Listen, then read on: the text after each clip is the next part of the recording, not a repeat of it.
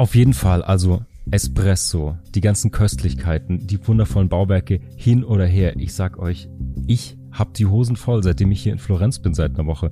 Mich verfolgen seit einer Woche Albträume vom Monster von Florenz, Il Monstri. Habt ihr davon jemals schon mal was gehört? Also die einzigen Monster, die ich in Italien kenne, sind die Kalorien, mit denen ich aus dem Urlaub dann wieder zurückkomme. aber die kleinen Kalorienmonster, ja, die, richtig, ähm, ja. Die kenne ich auch, aber die habe ich zu meinen Freunden gemacht, solange ich hier bin. Ja.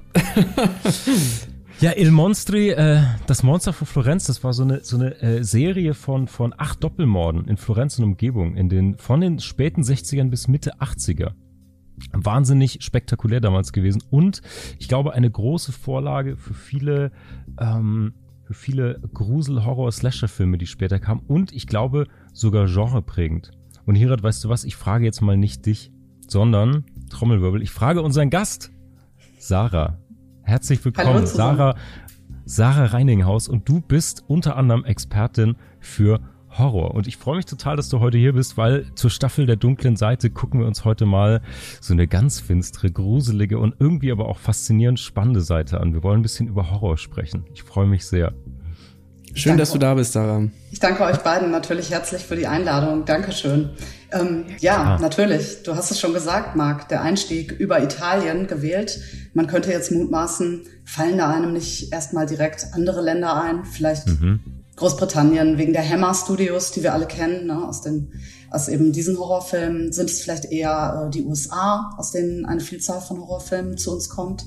Aber Italien ist eben in dem Sinne genreprägend, als dass dort der Giallo entstand.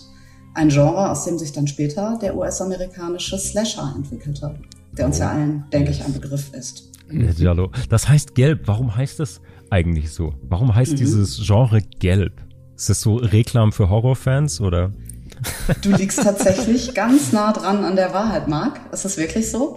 Ähm, der Begriff beruht tatsächlich zunächst auf der Buchserie, die in einem gelben Einband daherkam. Und Psychothriller später, vor allem eingangs aber Kriminalromane bezeichnete in Italien. Und das war die gelbe Reihe. So wie es auch Reihen anderer Farben für andere Inhalte gab, war das eben gelb.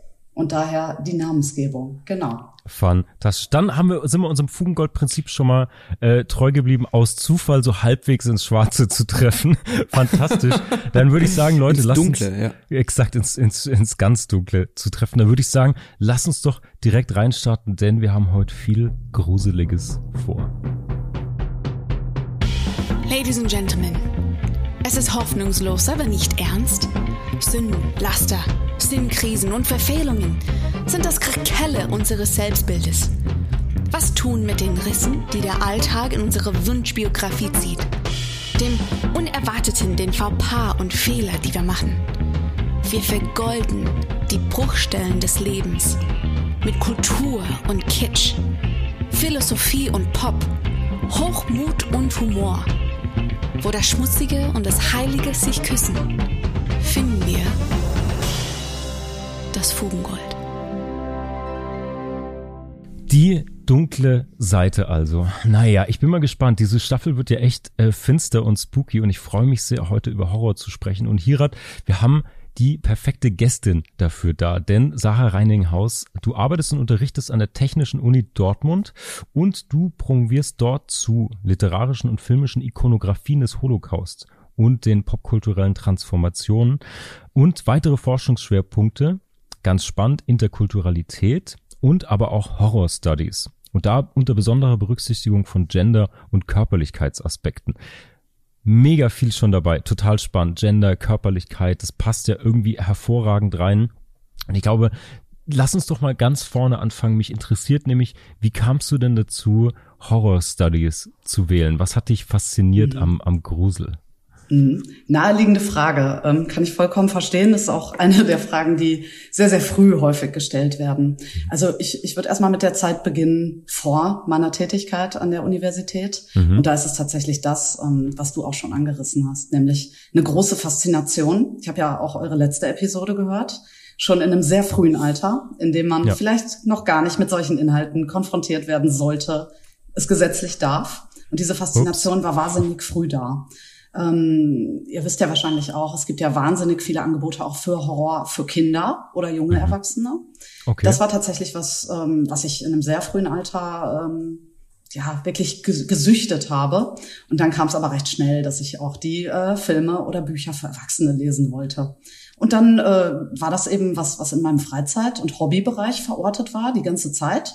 Mhm. Ähm, Im Studium hatte ich dann Gelegenheit, sowas mal zumindest antasten zu können, in Seminaren bei Dozentinnen damals. Und ja, dann war es irgendwann soweit, dass ich begann, an der Universität zu arbeiten, meine Seminare frei ausgestalten durfte. Also in so einem Klima durfte ich ja, äh, noch ja. beginnen zu arbeiten. Und dann recht schnell sagte, es gibt eine wissenschaftliche Beschäftigung damit und das mhm. interessiert mich viel mehr. Ne? Und ähm, mhm. ja, so ist das Ganze jetzt über zehn Jahre schon gewachsen. Einfach Aber das Interesse. Okay, mega gut. Aber bevor wir auf die, auf die wissenschaftliche, die, die intellektuelle Ebene gehen, mhm. mich interessiert total, weil wir hatten ja letzte Woche schon so ganz kurz angerissen. Ich hatte das ja auch. Ich hatte diese komische Faszination. Und mir ging es so, dass ich ganz lange mich gar nicht so sehr gegruselt habe. Also mhm. einer der ersten Gruselmomente war wirklich, als ich dann so ein total peinliche Beichte jetzt, aber ich habe so, äh, ich habe ganz oft früher als als als Prä-Teenager zu Filmen und Serien auch die Bücher lesen wollen. Ich weiß nicht warum, das ist ja wirklich jetzt, das sind ja immer die großen Glanzstücke Was? der Weltliteratur. Du wolltest Bücher lesen als Jugendlicher, ja. Marc. Das ist äh, ja das verwerflich. Ging, das ging los mit, nein, nein, nein, aber eben nicht Bücher, sondern das Buch zum Film. Also wirklich immer der größte ja. Kitsch. Das ging von Mission Impossible los, was wirklich zum Zähnefletschen ist. Und auch Akte X. und ich habe mich bei Akte X, diesen Büchern, 20 Mal so viel gegruselt wie in der Serie selbst. Ja. Ich erinnere mich, Akte X Romane, ne? Ich hatte auch ja. ein Quizbuch zu den Episoden, das Akte X Quizbuch.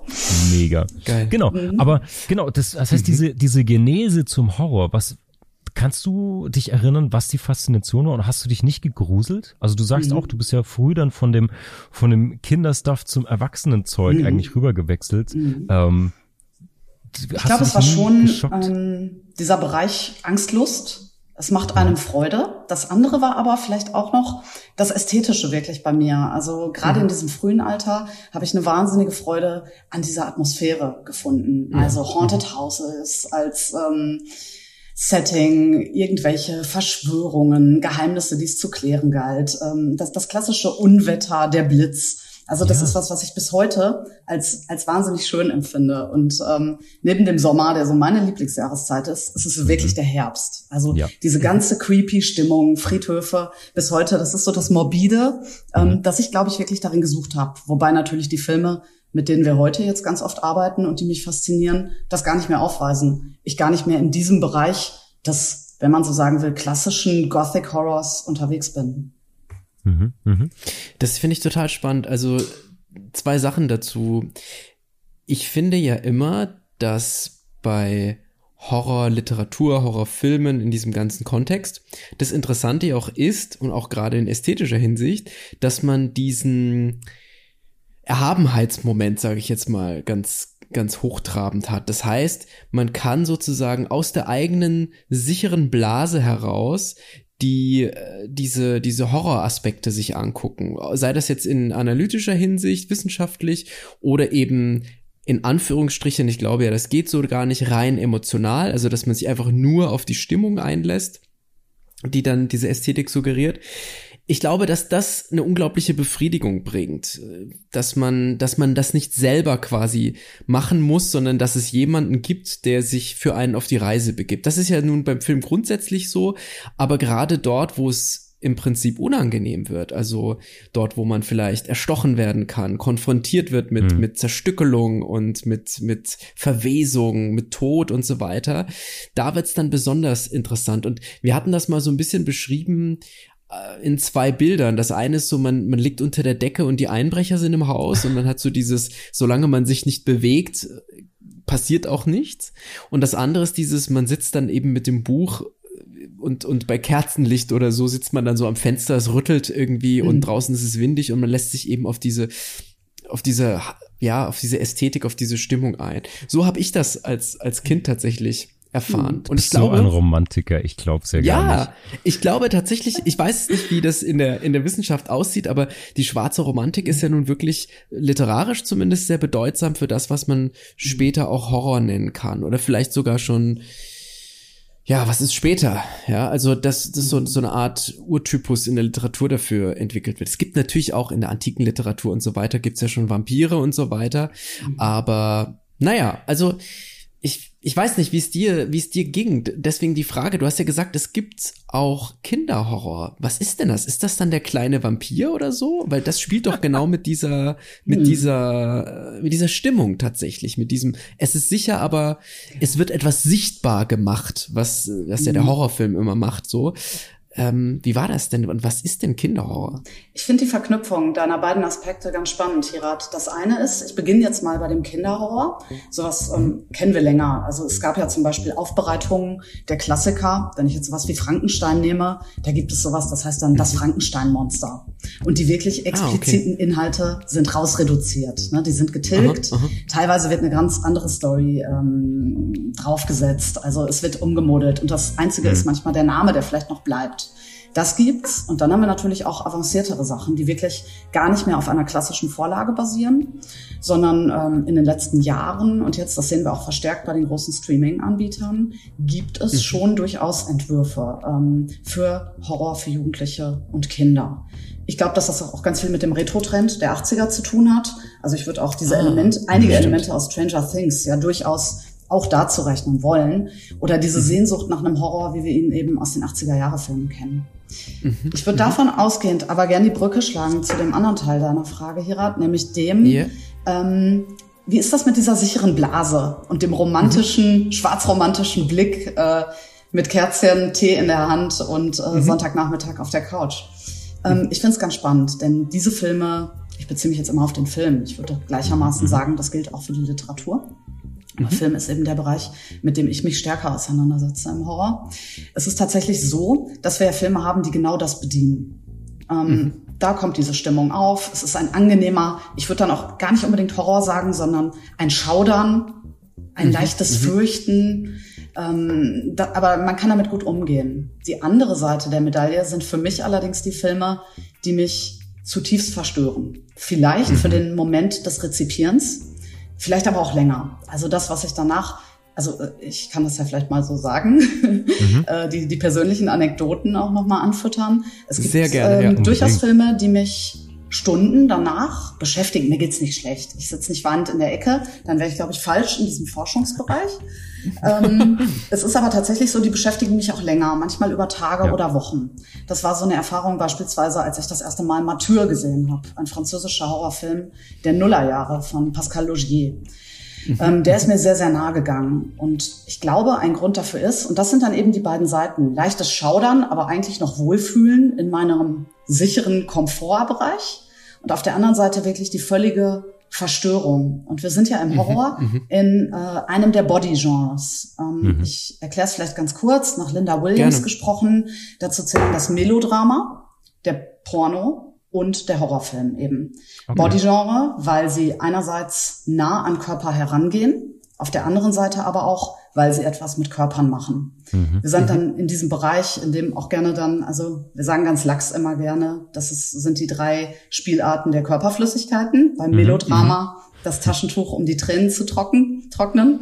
Ja. Beim Porno ahnen wir, worum es geht. Mhm. Beim Horrorfilm ähm, haben wir das Blut, ne, das austretende ja. Blut ja, etc. Genau, und ich glaube, das ist der Punkt, wo wir sagen können, Horrorfilm macht ja auch körperlich was mit uns und kann durchaus dazu führen, dass wir uns schlecht fühlen. Voll gut. Vielleicht, Exakt, ja. bevor wir da reingehen, ich, weil ich weiß, dass der Hirat gern bei Kerzenschein auf dem Fensterbrett sitzt, aber alles drüber klingt jetzt für mich eher so, als ob er irgendwie auf den glitzernden Robert Pattinson steht. Lass uns doch mal ein bisschen genauer hingucken, weil es gibt ja, lass uns mal die, durch die ganze Schlachtauslage der Subgenres gehen.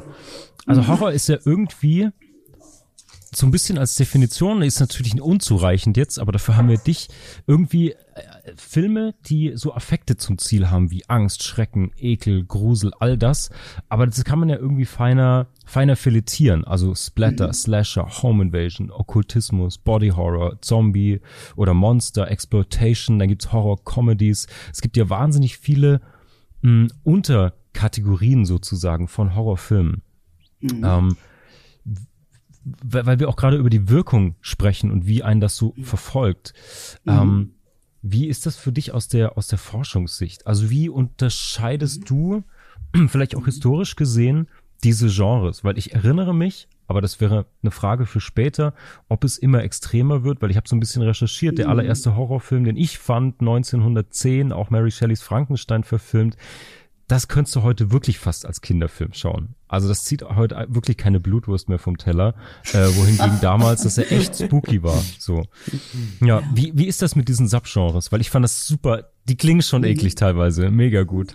Super, genau. Also du, du benutzt ja selber den Begriff der Subgenres, ähm, ganz spannend. Das tun nicht alle. Ich arbeite auch damit. Also ich würde Horror immer als Umbrella-Term bezeichnen mhm. wollen, mhm. unter dem sich einiges subsumieren lässt. Einiges klarer und anderes eindeutig äh, weniger klar. Du hast ganz, ganz viele genannt. Ich, ich traue mich gar nicht, da noch groß zu ergänzen. Du hast sehr, sehr viele aufgezählt gerade. Ähm, und es ist natürlich vollkommen richtig, auch Horror ist eines der ältesten Genres im Film. Also man kann grob sagen, sobald der Film erfunden ist, wird auch Horror als das, was man damals darunter verstand oder ja. vielleicht auch heute noch versteht, produziert. Davon kann man ausgehen. Ähm, wie arrangiert man das wissenschaftlich? Also es gibt natürlich Subgenres, die gewisse Dekaden durchlaufen. Es gibt Zyklen, das kann man ganz klar mhm. feststellen. Ich habe gerade über den Giallo gesprochen. Da gibt es die ersten Vorläufer in den 50ern und dann zieht er sich, hat seinen Höhepunkt, äh, wenn man so will, in den 60ern, wandelt sich dann aber, gewinnt zum Beispiel übernatürliche Elemente hinzu, so dass man irgendwann sagt, eigentlich ist es kein Giallo mehr. Wir sind jetzt schon ähm, bei Italian Gothic Fiction oder sowas. Mhm. Ne? Da, da wechselt dann beispielsweise auch Dario Argento als vielleicht bekanntester mhm. Vertreter, wenn wir nicht Mario Bava als großen Begründer sehen wollen. Da wechselt das Ganze dann. Und da muss man sagen, es ist nicht mehr Giallo, wir sind jetzt im Horror. Ähm, der Slasher-Zyklus war relativ klar äh, zu begrenzen. Ne? Das ist ähm, was, was auftaucht. Halloween gilt als einer der frühen Vertreter. Wir kennen aber dann eben auch Freitag der 13. Ähm, und dann kommen auch die ganzen ähm, Sequels. Dann haben wir noch mal ein Prequel. Und dann ist manchmal auch einfach was länger weg. Die 90er mhm. etwa waren ein Jahrzehnt des Humors, der Ironie.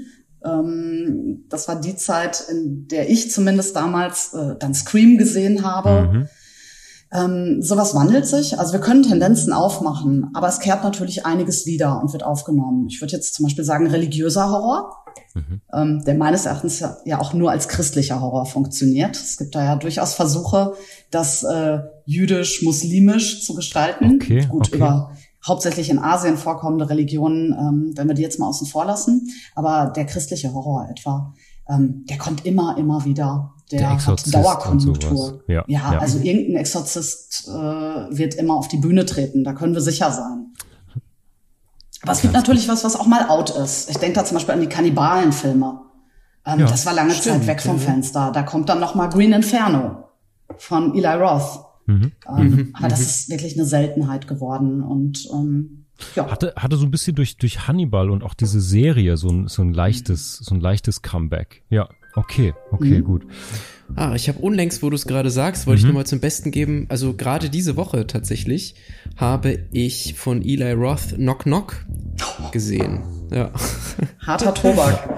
ja. ja, ja. Aber fand ich tatsächlich also ich finde, der hat große Schwächen an der einen oder anderen Stelle, aber so in der Summe war das ein ganz, ganz, ganz toller Film. Einerseits, weil einfach Keanu Reeves zerstört wird. Wer möchte sich das nicht angucken auf der Metaebene? Ja. Und andererseits äh, werden tatsächlich eben diese Geschlechterrollen auf eine sehr einfache, aber sehr gute Art und Weise verhandelt. Aber gut, also auch da geht es sehr stark um Körper und Körperlichkeit und ich finde, das ist auch irgendwie so der, der große Reiz auch an diesen, an diesen Kategorien. Du hast jetzt gesagt, es gibt äh, verschiedene Stufen auch, die sich eben chronologisch entwickelt haben und irgendwie, natürlich ist ja auch der Horrorfilm vor der Postmoderne nicht gefeit. In den 90ern ist das dann so ein bisschen vielleicht auch der Höhepunkt, sage ich jetzt mal, ich bin, ich bin jetzt wirklich, äh, ich kenne mich da nicht aus, aber im Sinne von, wenn das schon sozusagen persifliert wird und, und Genre nochmal untereinander innerhalb eines Genrefilms verhandelt werden, dann ist es ja entweder Tarantino oder es ist was total, ja, per, persifliertes einfach. Mhm. Und ich finde das aber irgendwie so cool, oder was ich, was ich so spannend finde auch daran, ist, dass wir, du hast die Körper nochmal erwähnt, warum es denn eigentlich die Körper sind. Also die, es ist auch im asiatischen Horrorfilm oft ein Thema, nicht in der Radikalität, finde ich, zumindest das, was ich gesehen habe, wie jetzt im westlichen Horrorfilm, was man wahrscheinlich auch so nicht sagen kann, der westliche, das gibt's ja so gar nicht. Also deutsche, italienische, französische, amerikanische, schwedische Filme sind ja alle unterschiedlich in ihren, in ihren Ästhetiken, sage ich mal. Aber was eben auffällt, ist auch dieses, dieses kaputte, zerstörte, eklige am Körper zu zeigen, sichtbar zu machen, ist ja so ein transparenter Entwurf im, im Vergleich zu, naja, wenn ich so mein Instagram-Feed angucke, sehe ich irgendwie sehr viele Sixpacks, ob jetzt nun bei Männern oder Frauen, ja. ja. Also, oder irgendwie in der Werbung oder sonst was.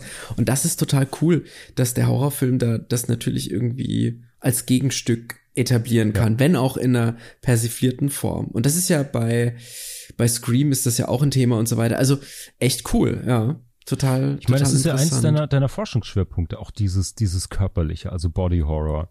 Das, äh, äh, da kannst du uns jetzt mehr dazu erzählen, da bin ich nämlich total, total gespannt, ja. Das mache ich gerne. Ähm, ich, ich beginne nochmal vielleicht damit, dass wir gesagt haben, es gibt ja wahnsinnig viele Filme, die Gore und Splatter-Elemente haben. Also ähm, vielleicht zur Differenzierung nochmal, Splatter mhm. ist die Ausführung, es spritzt, ähm, man, man tut es gerade mit dem anderen Körper, mit Hilfe von Waffen oder mit den bloßen Händen durchaus auch schon mal. Und auf der anderen Seite haben wir natürlich Gore, also das Ergebnis. Jemand wartet quasi knietief durch Blut, Gedärme mhm. etc.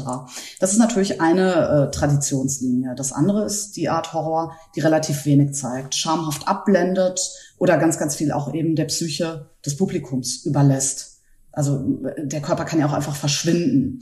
Ähm, ansonsten denke ich schon, dass wir für eine Vielzahl von Filmen davon sprechen könnten, dass es um die ja, Bedrohung, wir müssen ja nicht immer direkt Extinktion des Körpers sagen, mhm, mhm, ähm, aber eben als, als sehr persönlicher Ort, das Eindringen eines anderen in diesen Körper mit seinen Waffen oder Zugriff nur darauf. Also ich kann ja auch stark verprügelt werden beispielsweise. Mhm, so mhm. beginnen ja auch viele Darstellungen.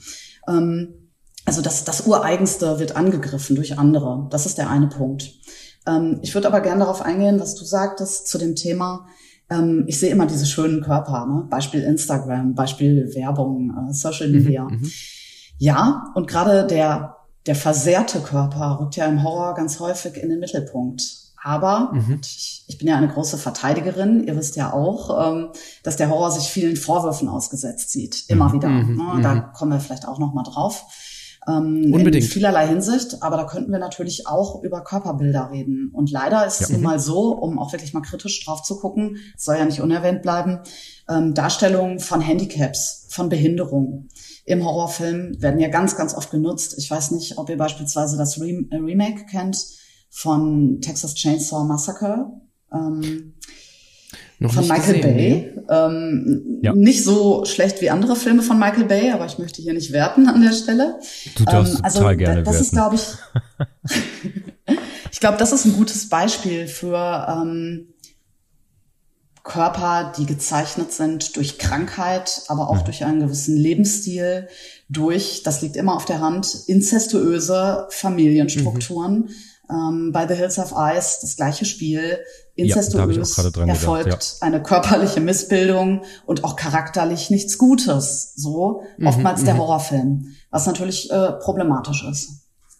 Dabei wäre doch die Chance so da. Man könnte ja gerade Behinderungen in ein positives Licht rücken, nämlich so wie es tatsächlich auch ist. Es ist erstmal kein Problem gesellschaftlich, ja, auch, auch wenn, oder es sollte keines sein, ja, es ist natürlich immer noch so, dass auf Behinderung mit einem Stigma geguckt wird, dass es stigmatisiert wird, aber der Horrorfilm hätte ja gerade die Möglichkeit, Behinderungen als, als, ja, ich übertreibe jetzt mal, als Superfähigkeit darzustellen, also es, das zu zeigen, die Erscheinungsform des Körpers zu zeigen, die eben in anderen Diskursen eigentlich ausgeschlossen mhm. werden, die müsst, müsste man ja gerade integrieren. Und das, es gibt ja, es gibt diese Ansätze auch, aber dann ist es quasi so, so plump, so kenne ich es zumindest wie mein Beispiel gerade, nämlich dass man dann sagt, ja, das ist jetzt jemand, der oder die ist dann normalerweise benachteiligt und jetzt äh, drehen wir den Spieß einfach um und die sind so in der in der Nonplusultra-Superposition irgendwie und können alles machen.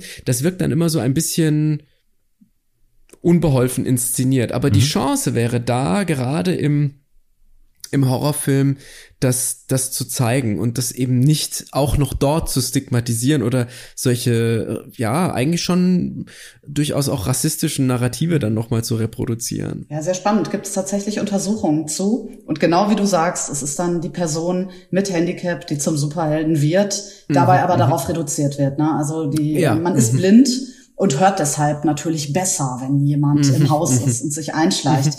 Ähm, also dann eine Reduktion darauf, was natürlich dann auch ja. wieder zur Klischeebildung beiträgt. Voll. Voll. Das ist schade, ja, klar. Ich, ich würde an der Stelle mal gerne einhaken, weil wir haben jetzt über Splatter und Co. und auch über diese Themen gesprochen. Und natürlich, was du auch ansprichst, Sarah, hat natürlich auch was mit expliziter Darstellung zu tun. Und ich würde gerne also sowohl die Filme als auch uns als Rezipienten jetzt gerne mal parallel anschauen, weil ich habe zumindest in der Recherche, du weißt ja drei Google-Hits, du weißt bestimmt mehr. Ähm, Na klar. Ich habe ähm, ich hab gemerkt, dass die Sachen so super viel krasser werden. Also das kennt man aus allen Filmen, aus allen Genres, aber ich habe das Gefühl, dass gerade bei den Spielarten von Horror es natürlich explizit krasser wird. Mm, also wie gesagt, von 1910 äh, Frankenstein, dann Nosferatu 1922, die sind auch heute nicht mehr gruselig, wirklich. Also die kannst du, glaube ich, zu so einer Matinee, dann noch Stummfilm, Live-Piano-Musik und damals war das aber echt, äh, war das echt wirklich spooky.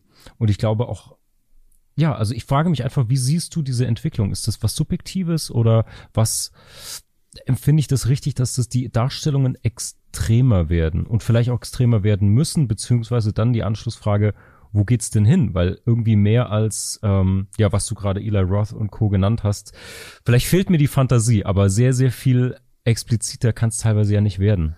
Mhm. Wie siehst du das? Ähm, viel diskutierte Frage, Marc. Ähm, ich würde zunächst einmal sagen, gefühlt wäre ich äh, vollkommen bei dir und würde sagen, es, mhm. es wird höher, weiter, schneller, härter. Ja. Es lässt sich aber gleichzeitig auch feststellen, dass es nicht zwangsläufig so sein muss. Und da würde ich wieder sagen, es gibt solche Zyklen, die dann davon zeugen. Ähm, ich würde sagen, der, der wichtigste, wirkungsmächtigste, wirkmächtigste, so heißt es, der letzten Jahre war der zu Beginn und Mitte der Nullerjahre. Das ist die New French Extremity gewesen, hauptsächlich mhm. aus Frankreich. Es gibt ein paar Ausläufer aus Belgien zu, ähm, zu nennen, aus, aus Spanien auch, aber hauptsächlich spielte sich das alles in Frankreich ab. Ich habe den meistdiskutierten, glaube ich, schon genannt. Das ist ähm, Mathieu von Logier oder Frontière. Ähm, auch ein Film einer ähm, ja, besonderen Härte, wenn man so will. Mhm. Diese Jahre waren dadurch geprägt. Ähm, danach konnte man dann aber wieder feststellen, dass die Mehrheit das nicht macht. Wir hatten vorher Vorläufer mit Hostel und Saw. Das war die mhm. US-amerikanische Version mhm. davon, der dann aber manchmal die Tiefe fehlte, wenn man das mhm. so möchte, mhm. ne, ob man diese Filme gut findet oder nicht. Also ich, ich bin so hin und her gerissen. Wir haben gleichzeitig ein Wiederaufkommen übernatürlicher Elemente, die dann mit wenig Gewalt auskommen. Mhm. Und dann gibt es solche Produktionen, die auf Übernatürliches setzen. Ich denke da an James Wan beispielsweise, mhm. mit der, mit dem Conjuring-Universum, muss man ja mhm. wirklich sagen, mhm. mit Annabelle und allem, was da mittlerweile dranhängt, The Nun, ähm, was aufgemacht hat, was erstmal übernatürlich, geisterhaft, äh, spooky wirkt, dann aber doch nochmal möglichst brutal wird in einigen Szenen. Ne? Okay. Es ist okay. natürlich auch, glaube ich, festzuhalten, dass viel mit dem Voranschreiten der Technik möglich geworden ist. Mhm. Aber mhm. mhm. wenn ich jetzt so überlege, ich denke gerade an Herschel Gordon Lewis, der ganz, ganz früh wirklich Gore-Filme gemacht hat das natürlich handwerklich umsetzen musste, kein CGI zur Verfügung mhm. hatte, aber eben auch schon sehr brutal war. Mhm. Okay, dank, danke, weil ich finde es total gut. Ich würde gerne an dem Thema kurz dranbleiben, wenn das okay ist. Ja, Und ich hätte auch gerne noch was. Ja, ja, ja, sehr gern sogar. Okay, weil dann lass uns mal kurz noch auf die auf die vom Bildschirm die Kamera äh, in den Selfie-Modus kurz umdrehen und auf uns als Zuschauer einen Blick werfen, weil ich habe zwei Gedanken dazu mitgebracht. Eines aus, aus eigener Erfahrung, was wahrscheinlich nicht der beste Horrorfilm ist, aber einer, der mich sehr, sehr lange bewegt hat, mich lange zum Nachdenken gebracht hat. Und ein viel diskutierter, den ich leider nicht gesehen habe. Vielleicht lass uns mit dem anfangen, den ich selbst gesehen habe. Und zwar Hanekes Remake von Funny Games, nämlich Funny Games US.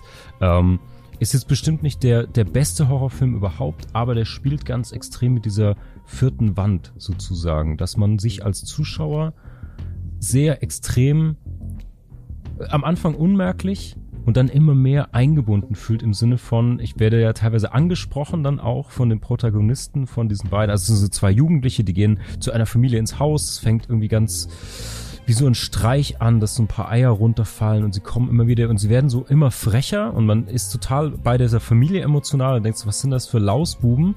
Irgendwie und dann wird es total extrem und dann nehmen sie die Familie als Geisel. Und es wird so langsam so ein Slow Burner, der immer extremer wird. Und ich habe ganz extrem bei diesem Film dann gespürt. Es gibt so eine Schlüsselszene, Spoiler Alert, sorry, aber äh, die sehr brutal ist und wo die Kamera in diesem Raum verweilt und die beiden Protagonisten verlassen das Haus. Und zwar für, ich weiß es nicht mehr genau, aber ich bestimmt zehn Minuten ohne Schnitt. Und du siehst die, die Mutter als, als Opfer und die läuft einfach in diesem Raum herum. Und du ertappst dich als Zuschauer, zumindest ich, vielleicht krieg ich gleich die Moralkeule über den Schädel, aber ich habe mich dabei ertappt, dass ich dachte, Jo, ist jetzt auch gut irgendwie jetzt, was, die könnten jetzt wiederkommen, es könnte weitergehen, es sollte weitergehen. Also, dass du als Zuschauer, Zuschauerin ja auch sozusagen dir das wünscht. Also ganz geil diese Sehnsucht gespiegelt nach, es muss weitergehen, das Narrativ muss weitergehen. Ich, dieser Durst nach wie geht's weiter? Mehr Gewalt, mehr keine Ahnung was. Ganz krass diesen Spiegel vorgehalten. Das habe ich zumindest bei diesem Film so stark erlebt. Ähm, das ja. ist schon natürlich ein tragendes Thema. Also da steckt ja die Frage dahinter, ist der, und das hast du ja auch ein bisschen gesagt gerade, ist der Horrorfilm, sind die Horrorfilme, ist der Horrorbereich einfach krasser geworden? Oder sind unsere moralischen Grundsätze mhm. einfach, ja, ein Stück weit verfallen und wir sind deswegen eben an der Stelle vielleicht zu unbedarft und, und zu entspannt mit den, mit den Darstellungen. Das ist, finde ich, eine Frage, die ja auch immer wieder aufbricht, wenn man sich überhaupt mit dem Thema Horror auseinandersetzt. Aber ja, klar, also ich werde ja dann bei dem Film ein Stück weit in die Situation gebracht, eine Entscheidung treffen zu müssen. Oder was heißt gebracht? Ich muss eine Entscheidung mhm. treffen, denn gerade bei so einem krassen Bruch stellt sich die Frage, gucke ich es dann weiter oder mache ich es aus tatsächlich. Ja, vor allen Dingen wirst du halt mit deiner mit deinem eigentlichen Wunsch konfrontiert. Es ist ja total einfach, Richtig, ja. von der Handlung überrascht zu werden und zu denken, ach Gott, ach Gott, ist das brutal. Mal gucken, wie es mhm, weitergeht. Mhm. Du wirst ja total mit von dieser Welle überrollt oft auch. Und da ist wirklich so ein harter Stopp, so, jetzt guck doch mal. Du merkst doch gerade, was du dir wünschst. Yeah. Du wünschst dir doch eigentlich, dass die wieder zurück in das Haus kommen und es weitergeht. Genau, aber ist die Frage, ist, oder die Frage dahinter ist, wenn man jetzt von der moralischen Seite kommt, ist das jetzt was Schlechtes? Denn das will ich von Sarah ich wünsche mir ja nicht sozusagen, dass die Person, also was heißt die Person? Es gibt keine Person, es gibt nur Figuren. Also Absolut. würde ich jetzt, würde ich jetzt eine das ist natürlich jetzt ein bisschen krude, aber würde ich eine Darstellung, eine Archivaufnahme, eine Folter-Archivaufnahme in dem Moment gezeigt bekommen, hätte das ja eine ganz andere mhm. Qualität, weil dann wär's, wäre dieser fiktionale Vorhang weg. Denn auch der Bruch der vierten Wand ist natürlich ein fiktionaler Bruch in, in, in letzter Instanz. Ich, Und ja, ja, ich wollte jetzt nicht, ich wollte uns jetzt nicht irgendwie in, in äh, christliche Optimierungstradition äh, äh, hier geißeln und sagen, was war ich für ein böser Bube. Aber ich finde, er hat, er hat einen schönen Moment rausgekitzelt, Unbedingt. wo ich mich dabei ja. erwischt habe, zu denken. Klar, klar. Also das will ich gar nicht in Abrede stellen. Danke. Ich meine nur, interessant ist, was da, was dahinter ist. Welche Haltung habe ich denn auch zur Kunst dann in dem Moment? Ja. Und das ist ja spannend, weil man stelle sich vor, man guckt das mit verschiedenen Leuten und eine oder einer sagt, nee, ich gehe jetzt, ich verlasse den Raum oder mach das bitte aus. Wäre noch, noch krasser tatsächlich. Also ich will auch, dass ihr es nicht mehr anguckt. Mhm. ähm, da, naja, das, das ist dann die Frage. Gucke ich es dann eben in, in dem Kunstrahmen, dann bricht die nächste Frage auf. Was darf denn dann Kunst in dem Zusammenhang noch? Ist es dann zu explizit? Also es oszilliert so, finde ich, zwischen diesen, diesen beiden Polen eben naja, was, was, was sind meine moralischen Grundsätze, wo kann ich mitgehen und ja, wie viel, wie viel, wie hart ist sozusagen die Darstellung? Mhm. Ähm, ganz spannender Rahmen, den ihr da aufspannt. Ich weiß gar nicht, wo ich zuerst einhaken soll, so ein bisschen.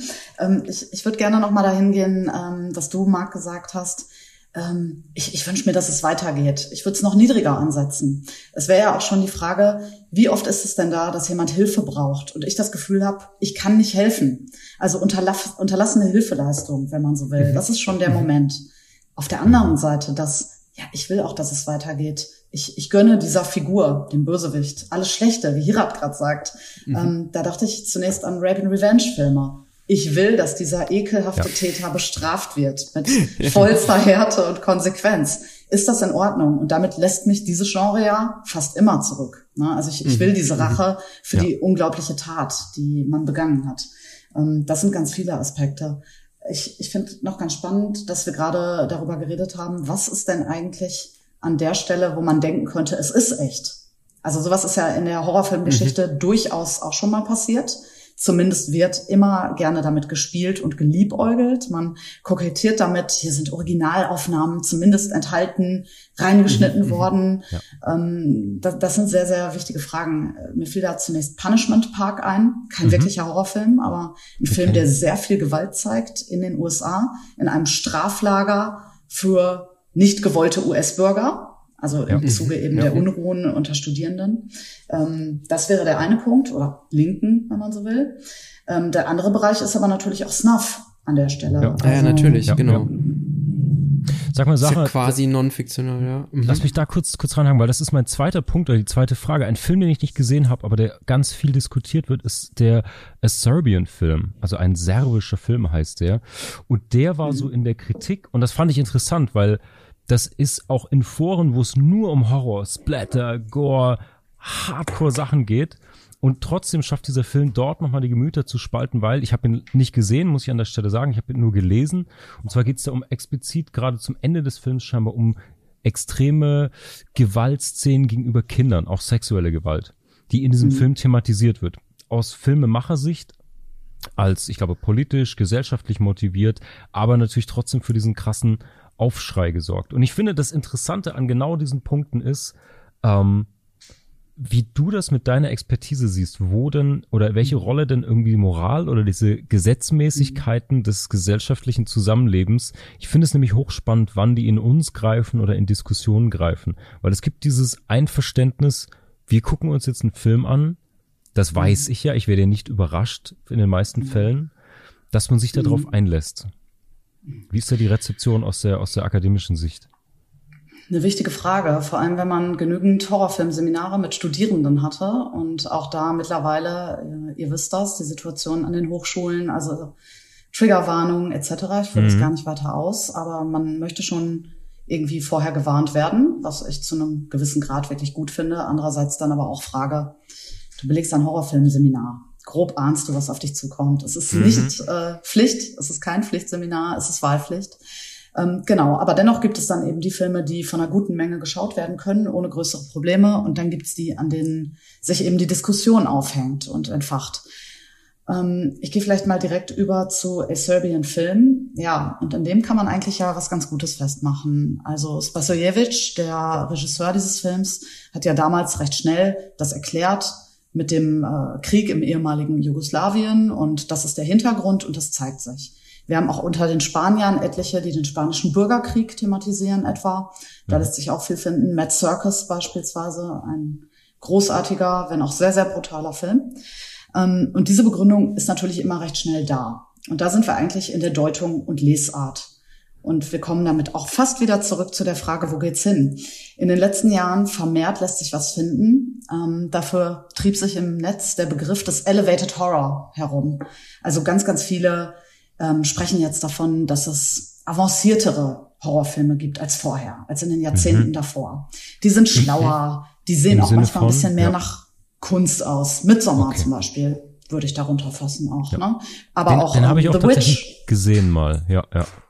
Genau. Du auch, Hira? Ähm, äh, ich kenne den tatsächlich. Ich habe gerade überlegt, ich habe ja von diesem Freund erzählt, mhm. diesem sehr guten, der diese große Sammlung hat. Und ich habe inzwischen so viele Filme gesehen, dass ich manchmal nicht mehr weiß, ob ich ihn gesehen habe. Manchmal glaube, dass ich ihn gesehen habe, obwohl mir der Max nur davon erzählt hat. Und ich bin mir da jetzt relativ sicher, dass ich ihn nicht gesehen habe, dass Max mir aber davon erzählt hat. Insofern kann Fair ich jetzt nur lauschen, aber ich freue mich. Ja. Also über diese Filme wird eben das, was ich gerade kurz zusammengefasst hat, gesagt. Man sieht da eine elaboriertere Herangehensweise. So, und jetzt könnte man ja auch sagen, dieser serbische Vertreter mit A Serbian Film, er diskutiert da den Krieg. Mhm. Ja, das war auch seine Argumentation, um das Ganze irgendwie, ja, nicht zu entschulden, aber äh, zu legitimieren. Mhm. Und das ist eben die große Frage, wie weit man da gehen möchte. Also ich selber muss sagen, ich kann nicht wahnsinnig viel Begeisterung für diesen Film aufbringen. Der Aufschrei kam aber anderswoher. Und ansonsten enthält er natürlich, und da würde ich schon sagen, eins der letzten Tabus, wenn man so will, im Bereich des Horrors, äh, eine Kindstötung und ähm, ja eine äh, sexuelle Straftat an einem Neugeborenen. Also das ist ja kaum noch zu toppen in mhm, dem, mhm. was Menschen ablehnen, einfach, ähm, dass es ja. geschieht und dass sie es sehen. Genau, aber deswegen das ist, fand das so, ich mhm. fand das so interessant, weil genau wie du sagst, so es ist ja eine, es gibt ja eine Chronologie der Tabubrüche und ich finde es immer genau dann interessant, auch die eigene Moral zu hinterfragen, wenn man sagt, so bis hierhin und nicht weiter. Jetzt auf einem ganz anderen Level ist es so, du kannst bei Comedy-Shows immer mitlachen, bis ein Witz auf deine mhm. Kosten geht. Und dann ist genau der Punkt erreicht, wo es nicht mehr lustig ist, wo ich dann mhm. einen Twitter-Feed dazu raushaue. Ich finde es sehr interessant und ich finde viel wichtiger ist, aus meiner Sicht, wenn einen das so triggert, erstmal sich kurz zu fragen, warum und wie einen das so triggert. Das geht jetzt natürlich in jedem anderen Kontext, wenn es nicht gerade dieses super Extrembeispiel ist, viel leichter. Aber auch da mhm. finde ich, wenn es sich um ein Kultur- oder Kunstprodukt handelt, dass man sich da auch selbst dran abarbeiten muss, sozusagen, bevor man, ja, bevor man eben einfach nur mhm. sagt, ja, das geht nicht, das darf nicht, sozusagen. Richtig, ja. Das sind ja zwei ja, Sachen auch. Ich glaube halt, der eine Punkt ist ja der, möchte ich das jetzt sehen? Belastet mich das? Das ist die eigene Entscheidung ja. erstmal. Ähm, der andere ist aber der für mich immer recht klar, dass da was befürchtet wird. Also da, da fürchtet ja jemand, ähm, das kann Auswirkungen haben. Mhm. Und da muss, muss man an der Stelle jetzt auch wirklich sagen, also ich befürchte da jetzt keine aufkommende Pädophilie-Welle, wenn man a Serbian Film guckt. Ähm, aber das sind ja die alten Vorwürfe an den Horror. Zu viel Horror konsumiert ist ähnlich wie ja. mit den Games. Wer zu viele Ego-Shooter ja. spielt. Ähm, also man kommt erst auf die wirklich schlimmen, perversen Ideen, wenn man all das zu häufig, am besten noch alleine rezipiert ähm, ganz, ganz witzig in dem Zusammenhang gab es mal von so einem Frauenmagazin in den 90ern Empfehlungen dazu, wo Frau den perfekten Mann findet. Und genauso gab es oh, Warnungen und man findet ihn nicht vor dem Horrorregal. Diese Männer sind fragwürdig in der Bibliothek, wow. die es damals noch gab. Okay, okay. Genau. Ja, also ja, die Stigmatisierung, so alt, oder? Ja, Wahnsinn. die Stigmatisierung des Genres geht ja damit einher. Mit dem, was wir jetzt Medienwirkungsforschung kann man ja nur ablehnen. Also ich kann keinen Laborversuch machen. Wie entwickelt sich ein Jugendlicher, der viel Horror schaut? Dann schaue ich, ob der später zum Massenmörder, Amokläufer wird. Ja. Weiß ich nicht. Ja. Und ja. Das geht ja bis zurück. Also ich erinnere mich, dass dass E.T.A. Hoffmann, wir hatten ja vorhin mal schwarze Romantik angesprochen, von den Grimms, die ihrer Zeit ganz also deren Meinung ihrer Zeit ganz besonders wichtig war, der war total verschmäht. Also das war so der Gespensterhoffmann, den den keiner eigentlich so richtig lesen wollte. Und in Großbritannien war der zur gleichen Zeit total beliebt, weil die einfach diese, ja. diese schwarze Romantik eben viel ausführlicher, viel stärker, viel elaborierter dann eben schon in, in der Kunst und Literatur dann hatten. Und ich glaube aber, dass, also wenn man sich die, dieses Gespräch gerade anschaut, was wir führen, dass man so dass man zwei Dinge beobachten kann. Ich finde, das erste ist, dass man den, gerade den Horrorfilm nicht losgelöst von der, von der Bildfläche anschauen kann. Das, ich finde, dass man diese Filme immer guckt mit sich selbst als Guckender. Oder zumindest graduell stärker als bei anderen Filmen. Und die zweite Sache ist, die, und genau, das muss nicht notwendigerweise Distanz schaffen. Das ist vielleicht das Interessante. Normalerweise unterstellt man ja der analytischen Art, etwas zu sehen, gleichsam eine Distanz und eine, eine Entfernung zu, zum Emotionalen. Ich finde, dass das nicht stimmt. Dass es eigentlich sogar eher umgekehrt ist. Die, also, wenn man ein Konzept entdecken kann, gerade im Horrorfilm werden ja viele Konzepte verhandelt. Das ist dann der zweite Punkt dazu gleich und da das zu einer Erkenntnis führt und die vielleicht auch noch eine Ästhetik hat, die an anderer Stelle nicht sichtbar wird in der Art und Weise, dann ist es besonders emotional und besonders krass. Und dann ist es auch, wie du gerade gesagt hast, besonders in Ordnung, wenn man sagt, nee, das möchte ich mir einfach nicht anschauen. Also ich finde gerade auch da, wenn das Tabu aufbricht, wenn es um Kinder geht, das muss noch gar nicht mal ein Horrorfilm sein. Ich erinnere mich an eine Episode aus der Serie Ozark, wo ein, ein, ein, ein Säugling, ein, ein Neugeborenes quasi von einem verrückten gewordenen Priester unter Wasser gehalten wird und er will das umbringen, also sein eigenes Kind. Das konnte ich mir fast nicht angucken. Da war ich genau an der Grenze, obwohl man das nicht tatsächlich sieht. Man sieht nur das Gesicht dann eben der, der Figur. Und da wollte ich auch schon aussteigen, weil ich dachte, boah, nee, ey, also, aber es ist dann ein Unterschied, ob man dann sagt, boah, nee, ey, ich, ich kann mir das nicht an, angucken und deswegen ist der Film ein Scheiß, das ist natürlich nicht gut, das ist, das ist schlecht. Oder ob man sagt, der Film macht es einfach nicht richtig, weil er einfach nur besonders brutal sein will, nichts erzählt, was auch immer. Und die andere Sache, die damit zusammenhängt, das wäre so ein bisschen mein zweiter Punkt, das finde ich, sieht man auch in unserem Gespräch. Es geht ja, wir haben ja bei den Körpern angefangen und in diese Körper und in deren, ich nenne es jetzt einfach mal Transformation oder Veränderung, ist ja hineingeschrieben, was sozusagen kultur unsere kulturellen Ängste, Konflikte, Tabus und, und auch moralischen Befürchtungen, Vorstellungen etc. sind. Die werden ja da am Körper durchexerziert. Und das ist, finde ich, total faszinierend. Also, das, das ist ja dann gerade so, dass du hast es gesagt, beim letzten Tabu, ne, ist es halt eben am krassesten. Also das will man, diesen Körper will man dann nicht angucken in dem Moment oder die beiden Körper, die, die, diese eigentlich nicht steigerbare Handlung dann vollziehen. Und das ist, das ist ja das, das ganz harte eigentlich. Aber es ist immer auch, und das muss, denk, muss man, denke ich, mit mitnehmen, immer eine Repräsentation dessen, was eigentlich schon da ist. Also der Horrorfilm zeigt ja nicht Gewalt, wie sie, wie sie nicht existiert und deswegen nachgeahmt werden könnte oder erfunden werden könnte, sondern er reflektiert das ja eigentlich. Nun ist halt die Frage, ob das denn gut oder schlecht reflektiert wird und aber sonst, naja, sonst würden wir Thomas Mann lesen und wären am Ende alle Literaturnobelpreisträger oder von mir aus äh, Mascha Kaleko und wären alle ganz große Lyrikerinnen. Und so ist es ja hm. Ja. In dem Fall leider nicht, ja. Ich bin da völlig bei dir, Hirat. Ähm, danke dir erstmal noch, dass du gerade die Differenz aufgemacht hast zwischen ich mag es nicht sehen und ich fordere Zensur. Also ist ja hm. auch ein Thema. Ähm, ja, einige Filme, die wir für Lass Forschung uns da gleich noch drüber sprechen übrigens, ja. ja. Kriegen wir ja auch nicht, ne? Also so ist es. Aber wenn wir noch drüber sprechen, ist das gut. In anderen Ländern sieht die Situation da ja durchaus besser aus. Mhm. Ähm, ich würde aber ganz gerne noch mal zu diesem Körper. Genau, du sagst, Hirat, es ist was, was ja ohnehin schon da ist. Also es sind Ängste, vielleicht Urängste, die ähm, da thematisiert werden und das auf einmal verstören. Natürlich werden sie verändert dargestellt. Also wir haben eine Ausgestaltung. Ich würde mhm. ähm, zum Beispiel Carrie ein Paradestück des übernatürlichen Horrors. Es geht um Telekinese, mhm. aber auf der einen Seite haben wir dieses menstruierende Mädchen. Ne? Also mhm. ich mache jetzt gern mal am weiblichen Körper durch, mhm. weil der weibliche Körper, äh, um Christewa da mal zu bemühen an der Stelle, um das Abjektale natürlich ein, ein Hort des Ekels sein kann in all mhm. seinen mhm. Ausgestaltungen und äh, mhm. Flüssigkeiten. Wir hätten mit Rosemary's Baby, aber Polanski, ähm, mhm. der natürlich Satanismus und Okkultismus du durchbuchstabiert, haben wir einen Film, der sich um Schwangerschaft rankt. Also mhm. die, die mhm. ganz irre Frage eigentlich, die aber doch irgendwo auch Berechtigung hat. Was wächst da eigentlich neun Monate im Körper dieser Frau heran? Mhm. Äh, wir sind uns gar nicht so genau sicher, was das ist und was da rauskommt. Also man, man kann es ja nicht beobachten. Schwangerschaft als unheimlich, weil nicht beobachtbar. Mhm. Was ja dann auch nochmal von American Horror Story groß aufgenommen wurde. Ähm, diese Rückspiegelung. Also das können wir alles sehen. Ähm, Alien-Interpretation, die gängigste Alien-Interpretation, wenn es da durch all diese, ähm, naja, Tunnelfahrten äh, ja. geht, ne, ist äh, natürlich eine äh, ja, sexuelle. Es geht natürlich um irgendwelche Röhren, die wir dem Körper ähnlich äh, interpretieren können.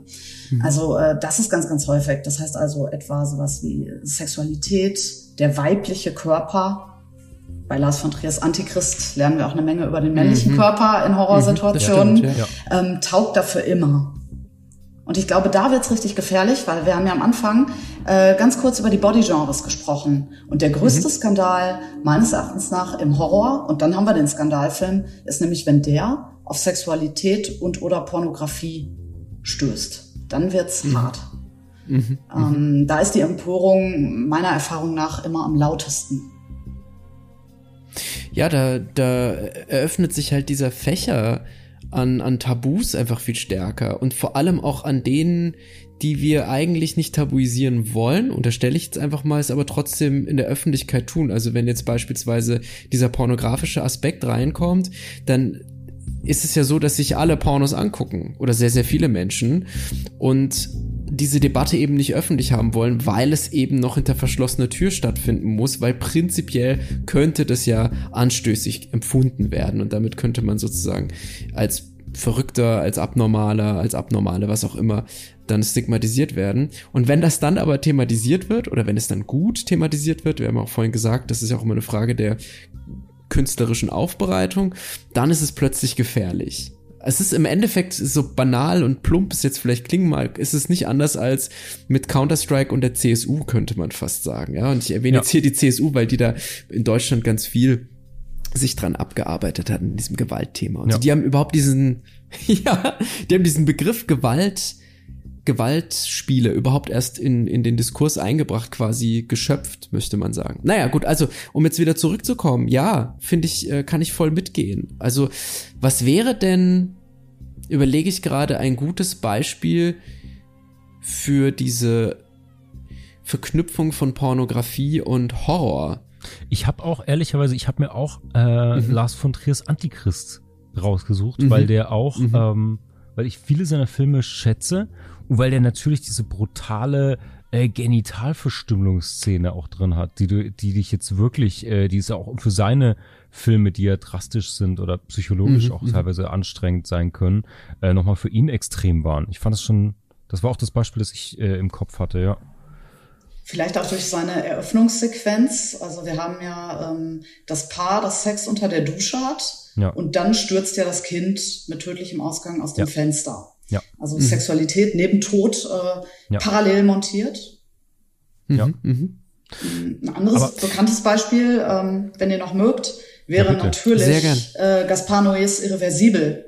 Dem ist Ach, ja natürlich. genau ja. das zum Vorwurf gemacht worden. Ja, ja, ähm, ja, also ja. die neunminütige Vergewaltigungsszene mhm. ähm, an der Protagonistin, die durch Monica Bellucci gespielt genau. wird, die trieb sich ja auch eine Weile mal auf Pornhub rum, diese Szene, bis sie Ach, dann krass. entfernt wurde. Ja, äh, super spannend und es ist eine eindeutige Vergewaltigungsszene. Mhm. Die ist nicht anders mhm. zu lesen. Da ist keine Ambivalenz meines Erachtens nach da. Mhm. mhm. Ähm, das wurde Noé vorgeworfen. Wenn man den Film aber in seiner Gänze sieht und nicht diese Szene extrahiert auf einem Porno, ähm, auf einer Porno-Plattform, würde ich sagen, taugt wirklich eingeschränkt als Pornografie. Ähm, ja, ja. Und hat auch eben keine pornografische Perspektive in dem Moment, sondern auch da mhm. sind wir eben wieder gezwungen, wie bei Marx Beispiel, wir müssen zusehen. Wir können nicht einschreiten, wir können nicht helfen und sind mhm. zurückgeworfen auf unsere Passivität. Mhm. Ich finde es ja genau, und dann lass uns da kurz über die Kürzungen, die Zensuren, die Verbote, die Indizierungen und so sprechen. Ähm, A, interessiert mich deine Perspektive darauf, natürlich. Ähm, ich kann mich nämlich erinnern, lasst uns zu dritt nochmal kurz über den Schulhof schlendern. Bei uns zumindest damals war es natürlich das heiß verhandelste und das allerspannendste, dass irgendjemand eine olle VHS aus dem Ranzen Geheimfach holte, äh, aus dem Schulranzen und da war die ungekürzte und dann halt irgend so ein so ein 80s, 90s Ding, Nightmare on Elm Street 1 und du siehst halt, wie ihm der Finger fehlt oder so. Jetzt mal übertrieben gesagt so, aber das war natürlich alles hoch, hoch, hoch, hoch spannend äh, vor der Digitalisierung, muss man sagen. Mm, das zum einen, du hast auch gerade schon erwähnt, das ist in anderen Ländern anders und mich würde interessieren, ähm, wie ist es denn bei uns in Deutschland mit der Indizierung aus deiner Sicht? Und wie ist es in den USA anders? Weil ich nehme immer wahr, und das finde ich so interessant, du kannst explodierende Köpfe, drei Kilo Koks und jede Menge Waffen verherrlichen, aber wenn du eine Brust siehst, dann ist Schluss. Das ist vorbei. Dann ist Schluss. Jetzt übertrieben gesagt, aber vielleicht, du kennst dich da mehr aus. Wie ist denn der Unterschied in dem Indizieren auch? Mhm. Also ohne jetzt die große Expertise im Bereich Zensur zu haben, ähm, was du für die USA beschreibst, gilt so natürlich. Ähm, Nacktheit ist das Schlimmste. Und ansonsten kann man ja, glaube ich, am Status der Filme ganz viel sehen. Also während Hostel und Saw in Deutschland damals ähm, für richtigen Tumult sorgten, ähm, war in den USA recht schnell klar, das ist ein Film für Jugendliche. Das, ist, das okay. interessiert doch gar keinen okay, der älter ist. Also so diese andere Sichtweise einfach darauf. Ähm, wir haben in Deutschland natürlich, ähm, ja, parallel gibt es da ja mehrere Maßnahmen. Jetzt um das Digitale und eine unkontrollierte digitale Verbreitung mal rauszunehmen, haben wir natürlich auf der einen Seite die FSK, die mhm, eine mhm. Empfehlung ist. Okay. Wer eine FSK ähm, haben möchte, eine Einordnung haben möchte, man kann ja auch ungeprüft lassen ähm, der kommt eben nicht in den öffentlich ausgestellten Verkaufsraum. Damit beginnt der ganze Spaß schon. Also mhm. es kostet natürlich auch Geld. Das ist ähm, mhm. mhm. dann eine Sache, warum man eine FSK-Kennzeichnung haben will, um im Kino von möglichst vielen gesehen zu werden. Das kennt ihr aber auch aus Harry Potter. Ähm, wenn wir es harmloser schneiden, was rausnehmen, dann haben wir auch die 14-Jährigen im Kino und nicht nur ja. die Älteren, ne? also so. Ähm, das ist, glaube ich, der eine Punkt. Und der andere Bereich ist natürlich Indizierung. Und Indizierung bedeutet ja erstmal kein Verbot in dem Sinne. Ähm, das andere ist dann die Beschlagnahmung. Bei einer Beschlagnahmung wird es dann ähm, haariger. Das ist dann die höchste Stufe, die wir in Deutschland haben. Mhm. Wobei man natürlich immer wissen muss, auch bei der Indizierung, es ist das Medium, das beschlagnahmt wird. Das heißt also, eine andere Firma kann diese DVD, äh, kann eine DVD mit diesem Inhalt herausgeben und problemlos versuchen zu verkaufen, bis eine Indizierung vorgenommen wird. Also auch mhm deutscher Bürokratiewahnsinn, wenn man so will. Ähm, erstaunlich ja. finde ich immer diese Entscheidung, wann Filme von Listen kommen. Da muss nämlich entschieden werden, wird das verlängert oder teilweise werden sie auch freigesprochen. Ja. Ähm, da gibt es dann Leute, die Gutachten dafür schreiben, damit diese Filme, die jetzt wirklich Jahre später niemanden mehr wirklich schockieren, dann freigegeben werden oder vom Index verschwinden gutes Beispiel. Du hattest das Remake genannt, Texas Chainsaw Massacre. War beschlagnahmt in den 80ern, hat heute eine ganz normale FSK-Freigabe und ist auch jetzt nicht mehr, verglichen mit den ganzen anderen, nicht mehr so der riesen Schocker, ja. Ich finde, also für mich, ich habe das vor allen Dingen auch aus der Musik damals, das Ärzte-Album kennen wir alle, das, äh, das auch beschlagnahmt oder indiziert war und dann natürlich der heißeste Scheiß war, den man sich vorstellen kann. Es ist immer so schwer, sich das auf andere Medien übertragen vorzustellen. Also im Museum ist jetzt auch kein Helmut Newton abgeklebt oder so. Oder von mir aus noch abstrakter. Äh, kein Gemälde ist irgendwie überpinselt oder so. Ich weiß, das lässt sich jetzt natürlich diskutieren und das lässt sich bestreiten. Aber wenn du das als Kulturprodukt oder als künstlerischen Ausdruck ernst nimmst, ähm, dann sind es Songlyrics, dann ist es eine Handlung eines fiktionalen Filmes. Ich bin wirklich, ich bin ein bisschen, ich habe mir noch keine abschließende Meinung dazu äh, gebildet, wie weit man diese Selbstkontrolle ähm, braucht oder wie weit es auch in der Verantwortung der Einzelnen liegt. Ich finde es wirklich krass, aber dass solche Kulturprodukte einfach teilweise eben verschwinden oder extrem zurückgekürzt werden und damit natürlich auch die Bedeutung verändert wird zumindest. Ja. Ja, und man darf auch nicht vergessen, also ich stimme dem voll und ganz zu. Ich würde gerne noch ein kleines Minifach aufmachen, dass es ja auch einige wenige Dinge gibt, der Gott sei, die ja Gott sei Dank dann eben verboten werden. Also wenn man jetzt zum Beispiel an wirklich, ja, extremistische, extremistische Inhalte mhm. denkt oder so. Mhm. Ja, egal nun in welche Richtung das geht. Dann, also ob es jetzt Rassismus, rechts, links, was auch immer ist, da ist es ja auch ein Stück weit in Ordnung oder so, ja. dass man damit leben kann, dass das dann eben ja, verboten wird mhm, einfach. Mhm. Und ich glaube, das ist irgendwie, ich habe immer so das Gefühl, das ist so eine sehr wabernde Masse, diese, diese Geschichte mit der Indizierung und mit der Zensur und mit dem, mit den Verboten. Denn irgendwie ist es ja auch immer ein Spiegel dessen, was wir gerade aushalten, diskutieren, nicht diskutieren können, nicht diskutieren wollen. Und gleichzeitig eben auch der Technologie Schrägstrich Technik tatsächlich. Das äh, hast du ja eingangs gesagt, Sarah, denn also was jetzt eben visuell darstellbar ist, das war vielleicht vor, oder das war vor 60 Jahren und vor 70 Jahren und vor 80 Jahren so nicht darstellbar und musste irgendwie, ja, stärker metaphorisch repräsentiert werden beispielsweise, was durchaus genauso eine Form von Horror oder von sein kann oder Angst erzeugen kann, aber die Explizität ist eben einfach eine andere und da ist dann auch die Frage, wovor wollen wir uns eigentlich schützen? Ich finde es immer dann spannend, wenn ich denke, also wenn ich so bei mir ein bisschen gucke, ich wurde eigentlich kaum bis gar nicht kontrolliert. Und das war irgendwie glücklicherweise hat das funktioniert einfach. Also ich habe Spiele gespielt, die indiziert waren, verbotene meine ich jetzt nicht, ehrlich gesagt, und die auch weit über der ja, also da hätte ich irgendwie 18 sein müssen, ich war irgendwie 11 oder so. Und ja. äh, was die Filme und so angeht, naja, ein bisschen später hat man sich eben dann doch irgendwie im Fernsehen Filme angeguckt, die, die da, da liefen eben und äh, die man nicht gucken durfte, aber man war irgendwie zum Übernachten bei einem Kumpel oder sonst was. Oder, oder, oder. Also, das ist ja alles irgendwie noch sehr, sehr harmlos, aber das hat eigentlich irgendwie gut funktioniert. Und sonst galt eben diese FSK, ich glaube, früher war es USK, keine Ahnung, es gab irgendwie so ein so ein anderes Rating-Ding. Noch und die Spio. Die Spio, was ist das? Oder äh, ich glaube, es ist was, was parallel daneben fungiert. Ah, aber ich würde mich okay, da auch an okay. der Stelle nicht festlegen. Aber ich dachte, den okay. Begriff. Das können uns die Fugis später als DM schicken. Da ja, haben wir bestimmt genau. beide dabei, die das drauf Gute haben. Anmerkung. Ja. Also bevor ich hier sozusagen jetzt nochmal so voll ins Labern komme,